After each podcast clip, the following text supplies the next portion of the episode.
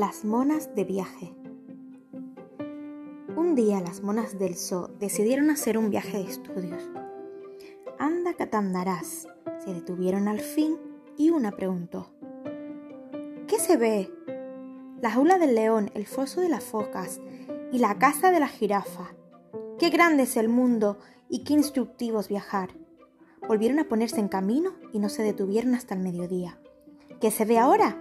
La casa de la jirafa, el foso de las focas y las jaulas del león. Qué extraño es el mundo y qué instructivo es viajar. Volvieron a ponerse en marcha y no se detuvieron hasta la puesta de sol. ¿Y ahora qué se ve? La jaula del león, la casa de la jirafa y el foso de las focas.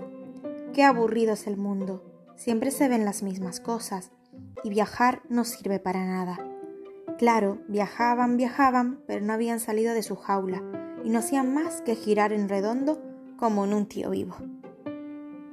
Aquí quiero hacer un inciso porque este cuento tan corto refleja la realidad de, muchos animales, en este caso, que, viven enjaulados. Eh, muchos han crecido en cautividad o no les ha quedado otro remedio que vivir de esa manera. Muchos han sido para ayudarlos porque lo necesitaban, pero muchos otros les han privado de su libertad.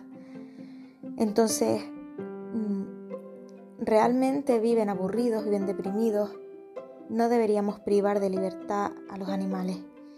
Pero en conjunto a ello, también es una realidad que viven muchas personas, ya que muchas es porque siguen en su zona de confort y otras también porque no les queda otro remedio que haber nacido en un ambiente o en un círculo que no es bueno para ellos o que no les deja avanzar. Y otros pues viven una realidad que no tiene nada que ver con, la del vecino.